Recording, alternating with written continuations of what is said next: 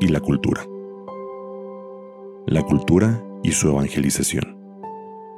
La cultura, en su comprensión más extensa, representa el modo particular con el cual los hombres y los pueblos cultivan su relación con la naturaleza y con sus hermanos, con ellos mismos y con Dios, a fin de lograr una existencia plenamente humana. En cuanto tal, es patrimonio común de los pueblos también de América Latina y del Caribe. La quinta conferencia en Aparecida mira positivamente y con verdadera empatía las distintas formas de cultura presentes en nuestro continente. La fe solo es adecuadamente profesada, entendida y vivida cuando penetra profundamente en el substrato cultural de un pueblo. De este modo, aparece toda la importancia de la cultura para la evangelización pues la salvación aportada por Jesucristo debe ser luz y fuerza para todos los anhelos, las situaciones gozosas o sufridas, las cuestiones presentes en las culturas respectivas de los pueblos. El encuentro de la fe con las culturas las purifica, permite que desarrollen sus virtualidades, las enriquece, pues todas ellas buscan en última instancia la verdad que es Cristo. Con el Santo Padre damos gracias por el hecho de que la Iglesia, ayudando a los fieles cristianos a vivir su fe con alegría y coherencia, ha sido, a lo largo de su historia en este continente, creadora y animadora de la cultura. La fe en Dios ha animado la vida y la cultura de estos pueblos durante más de cinco siglos. Esta realidad se ha expresado en el arte, la música, la literatura y sobre todo en las tradiciones religiosas y en la idiosincrasia de sus gentes, unidas por una misma historia y por un mismo credo, y formando una gran sintonía en la diversidad de culturas y de lenguas. Con la inculturación de la fe, la Iglesia se enriquece con nuevas expresiones y valores, manifestando y celebrando cada vez mejor el misterio de Cristo, logrando unir más la fe con la vida y contribuyendo así a una catolicidad más plena, no solo geográfica, sino también cultural. Sin embargo, este patrimonio cultural latinoamericano y caribeño se ve confrontado con la cultura actual, que presenta luces y sombras. Debemos considerarla con empatía para entenderla, pero también con una postura crítica para descubrir lo que en ella es fruto de la limitación humana y del pecado. Ella presenta muchos y sucesivos cambios provocados por nuevos conocimientos y descubrimientos de la ciencia y de la técnica. De este modo, se desvanece una única imagen del mundo que ofrecía orientación para la vida cotidiana. Recae, por tanto, sobre el individuo toda la responsabilidad de construir su personalidad y plasmar su identidad social. Así tenemos, por un lado, la emergencia de la subjetividad, el respeto a la dignidad y a la libertad de cada uno, sin duda una importante conquista de la humanidad.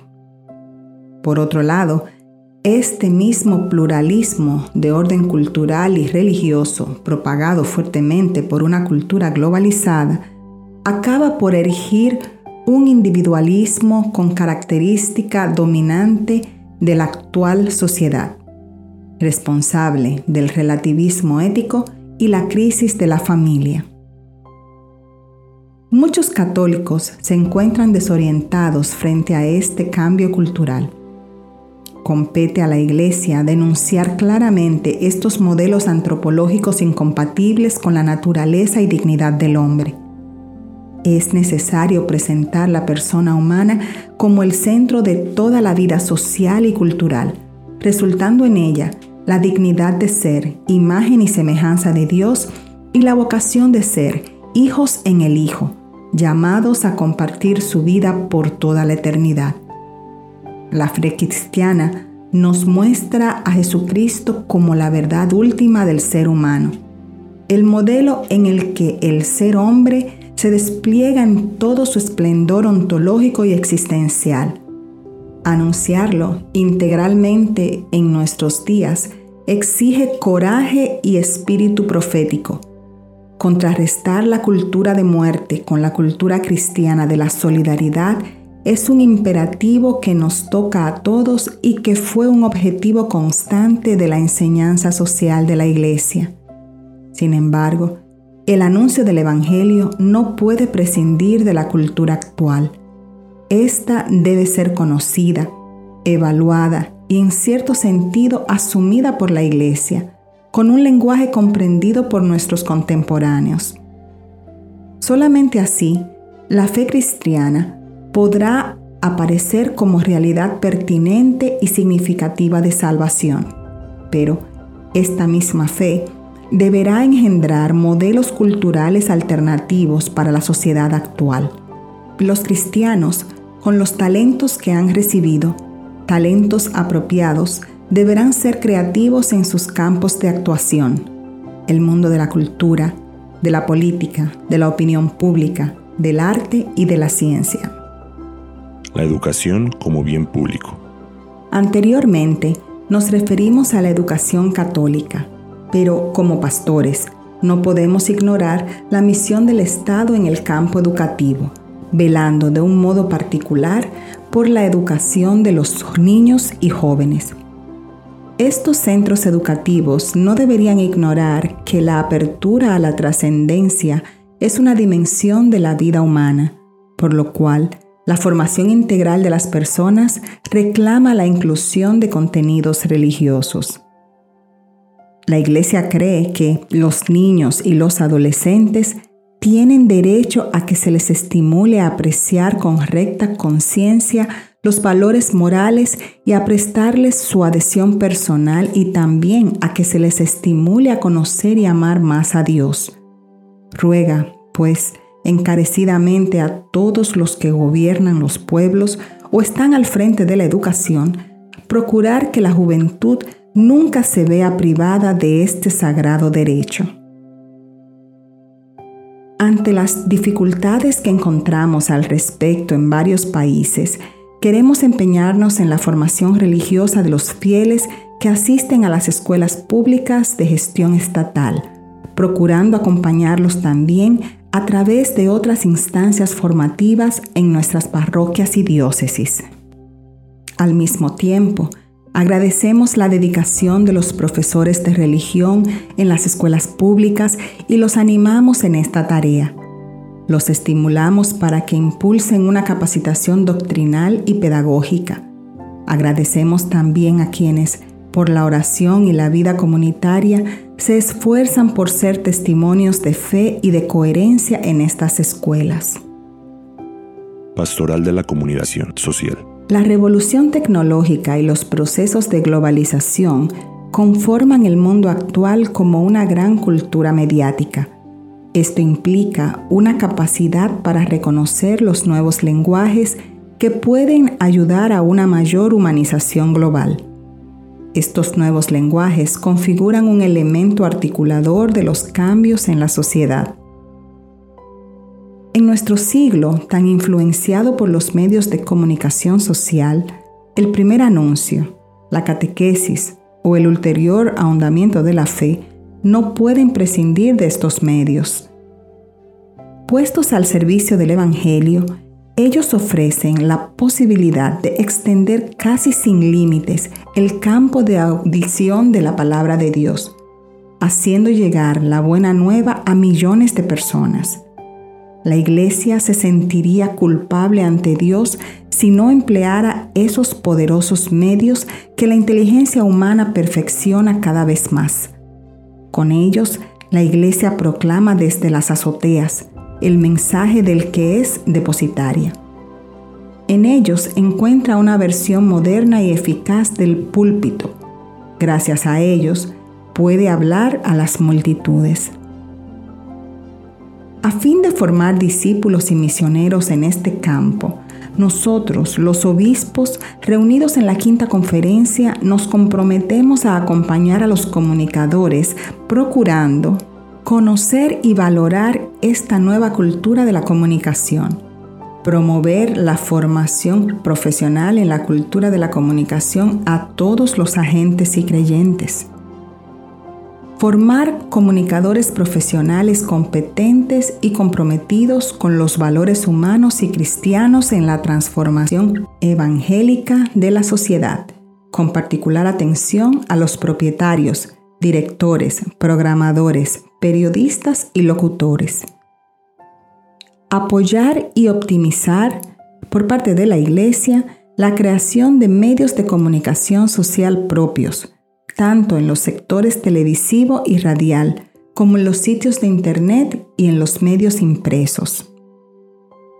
Estar presente en los medios de comunicación social, prensa, radio y televisión, cine digital, sitios de Internet, foros y tantos otros sistemas para introducir en ellos el misterio de Cristo. Educar la formación crítica en el uso de los medios de comunicación desde la primera edad animar las iniciativas existentes o por crear en este campo con espíritu de comunión. Suscitar leyes para promover una nueva cultura que proteja a los niños, jóvenes y a las personas más vulnerables, para que la comunicación no conculque los valores y en cambio cree criterios válidos de discernimiento desarrollar una política de comunicación capaz de ayudar tanto las pastorales de comunicación como los medios de comunicación de inspiración católica a encontrar su lugar en la misión evangelizadora de la Iglesia. La Internet, vista dentro del panorama de la comunicación social, debe ser entendida en la línea ya proclamada en el Concilio Vaticano II como una de las maravillosas invenciones de la técnica. Para la Iglesia, el nuevo mundo del espacio cibernético es una exhortación a la gran aventura de la utilización de su potencial para proclamar el mensaje evangélico. Este desafío está en el centro de lo que significa, al inicio del milenio, seguir el mandato del Señor de avanzar. Dukin Altum. La Iglesia se acerca a este nuevo medio con realismo y confianza. Como los otros instrumentos de comunicación, Él es un medio y no un fin en sí mismo. La Internet puede ofrecer magníficas oportunidades de evangelización si es usada con competencia y con clara conciencia de sus fortalezas y debilidades. Los medios de comunicación en general no sustituyen las relaciones personales ni la vida comunitaria local. Sin embargo, los sitios pueden reforzar y estimular el intercambio de experiencias y de informaciones que intensifiquen la práctica religiosa a través de acompañamientos y orientaciones. También en la familia deben los padres alertar a sus hijos para un uso consciente de los contenidos disponibles en la Internet para complementar su formación educacional y moral. Dado que la exclusión digital es evidente, las parroquias, comunidades, centros culturales e instituciones educacionales católicas podrían ser estimuladoras de la creación de puntos de red y salas digitales para promover la inclusión, desarrollando nuevas iniciativas y aprovechando con una mirada positiva aquellas que ya existen. En América Latina y el Caribe existen revistas, periódicos, sitios, portales y servicios online que llevan contenidos informativos y formativos, además de orientaciones religiosas y sociales diversas, tales como sacerdote, orientador espiritual, orientador vocacional, profesor, médico, entre otros. Hay innumerables escuelas e instituciones católicas que ofrecen cursos a distancia de teología y cultura bíblica. nuevos areópagos y centros de decisión. Queremos felicitar e incentivar a tantos discípulos y misioneros de Jesucristo que, con su presencia ética coherente, siguen sembrando los valores evangélicos en los ambientes donde tradicionalmente se hace cultura y en los nuevos aerópagos, el mundo de las comunicaciones, la construcción de la paz, el desarrollo y la liberación de los pueblos, sobre todo de las minorías, la promoción de la mujer y de los niños, la ecología y la protección de la naturaleza. Y el vastísimo aerópago de la cultura, de la experimentación científica, de las relaciones internacionales, evangelizar la cultura lejos de abandonar la opción preferencial por los pobres y el compromiso con la realidad, nace del amor apasionado a Cristo que acompaña al pueblo de Dios en la misión de inculturar el Evangelio en la historia, ardiente e infatigable en su caridad samaritana. Una tarea de gran importancia es la formación de pensadores y personas que estén en los niveles de decisión. Para eso, debemos emplear esfuerzo y creatividad en la evangelización de empresarios, políticos y formadores de opinión, el mundo del trabajo, dirigentes sindicales, cooperativos y comunitarios. En la cultura actual, surgen nuevos campos misioneros y pastorales que se abren. Uno de ellos es sin duda la pastoral del turismo y del entretenimiento, que tiene un campo inmenso de realización en los clubes, en los deportes, salas de cine, centros comerciales y otras opciones que a diario llaman la atención y piden ser evangelizadas. Ante la falsa visión tan difundida en nuestros días de una incompatibilidad entre la fe y la ciencia, la Iglesia proclama que la fe no es irracional. Fe y razón son dos alas por las cuales el espíritu humano se eleva en la contemplación de la verdad. Por esto, valoramos a tantos hombres y mujeres de fe y ciencia que aprendieron a ver en la belleza de la naturaleza las señales del misterio, del amor y de la bondad de Dios, y son señales luminosas que ayudan a comprender que el libro de la naturaleza y la Sagrada Escritura hablan del mismo verbo que se hizo carne. Queremos valorar siempre más los espacios de diálogo entre fe y ciencia incluso en los medios de comunicación. Una forma de hacerlo es a través de la difusión de la reflexión y la obra de los grandes pensadores católicos, especialmente del siglo XX, como referencias para la justa comprensión de la ciencia. Dios no es solo la suma verdad, Él es también la suma bondad y la suma belleza. Por eso, la sociedad tiene necesidad de artistas, de la misma manera como necesita de científicos, técnicos, trabajadores, especialistas, testigos de la fe, profesores, padres y madres que garanticen el crecimiento de la persona y el progreso de la comunidad a través de aquella forma sublime de arte que es el arte de educar. Es necesario comunicar los valores evangélicos de manera positiva y propositiva son muchos los que se dicen descontentos, no tanto con el contenido de la doctrina de la Iglesia, sino con la forma como ésta es presentada. Por eso, en la elaboración de nuestros planes pastorales queremos favorecer la formación de un laicado capaz de actuar como verdadero sujeto eclesial y competente interlocutor entre la Iglesia y la sociedad y la sociedad y la Iglesia. Optimizar el uso de los medios de comunicación católicos, haciéndolos más actuantes y eficaces, sea para la comunicación de la fe, sea para el diálogo entre la Iglesia y la sociedad. Actuar con los artistas, deportistas, profesionales de la moda, periodistas, comunicadores y presentadores, así como con los productores de información en los medios de comunicación, con los intelectuales, profesores, líderes comunitarios y religiosos. rescatar el papel del sacerdote como formador de opinión.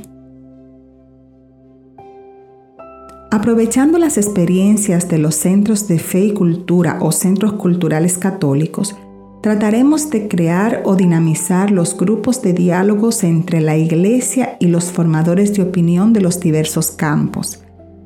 Convocamos a nuestras universidades católicas para que sean cada vez un lugar de producción e irradiación del diálogo entre fe y razón y del pensamiento católico. Les cabe también a las iglesias de América Latina y del Caribe crear oportunidades para la utilización del arte en la catequesis de los niños, adolescentes y adultos, así como en las diferentes pastorales de la iglesia. Es necesario también que las acciones de la iglesia en ese campo sean acompañadas por un mejoramiento técnico y profesional exigido por la propia expresión artística. Por otro lado, es también necesaria la formación de una conciencia crítica que permita juzgar con criterios objetivos la calidad artística de lo que realizamos. Es fundamental que las celebraciones litúrgicas incorporen en sus manifestaciones elementos artísticos que puedan transformar y preparar a la asamblea para el encuentro con Cristo. La valorización de los espacios de cultura existente, donde se incluyen los propios templos, es una tarea esencial para la evangelización por la cultura.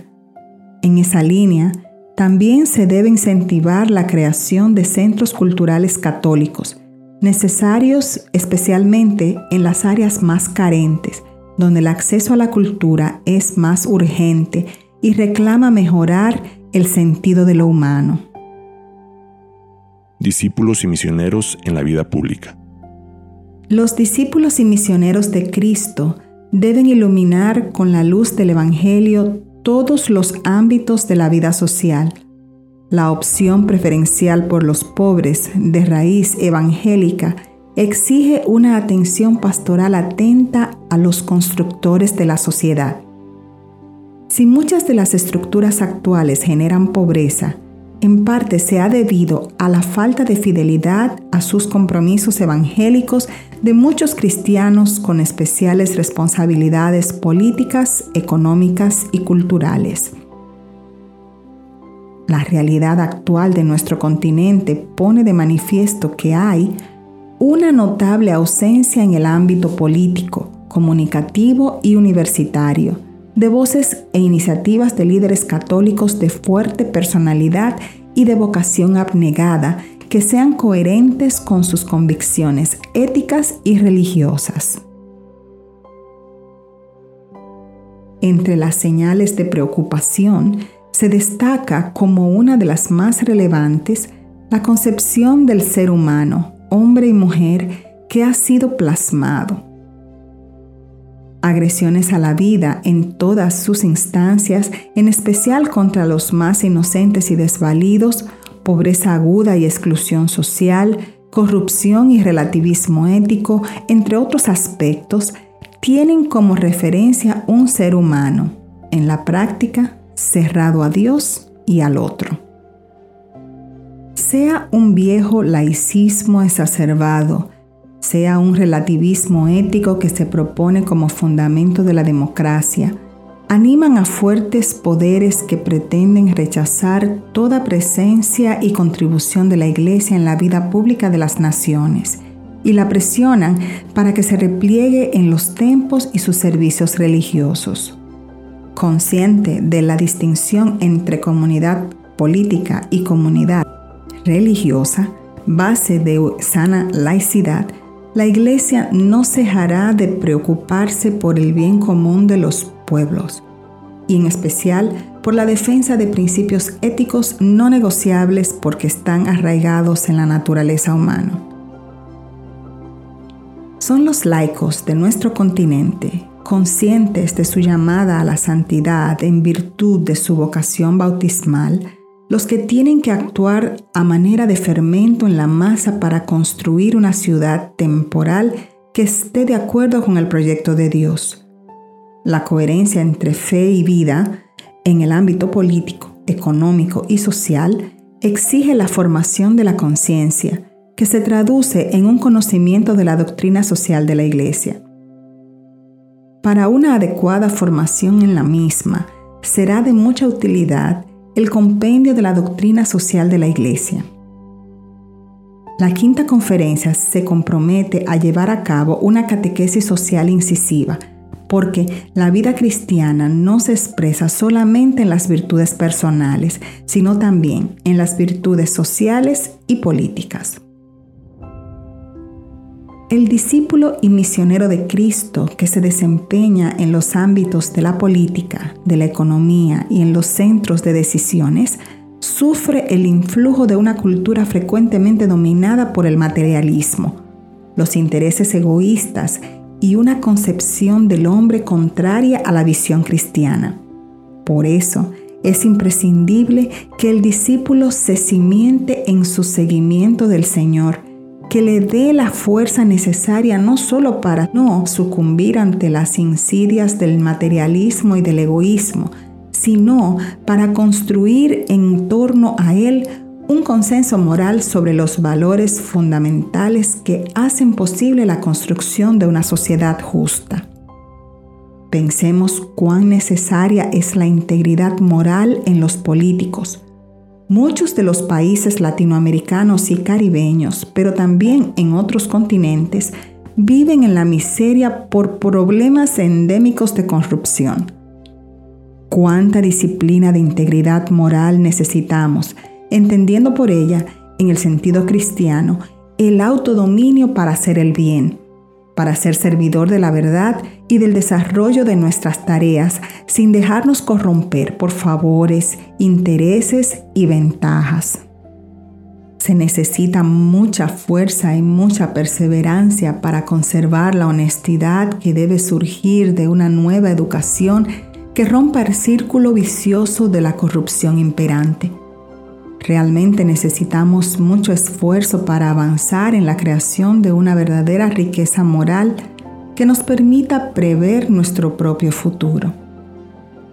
Los obispos reunidos en la quinta conferencia queremos acompañar a los constructores de la sociedad ya que es la vocación fundamental de la Iglesia en este sector formar las conciencias, ser abogada de la justicia y de la verdad y educar en las virtudes individuales y políticas. Queremos llamar al sentido de responsabilidad de los laicos para que estén presentes en la vida pública y más en concreto en la formación de los consensos necesarios y en la oposición contra las injusticias.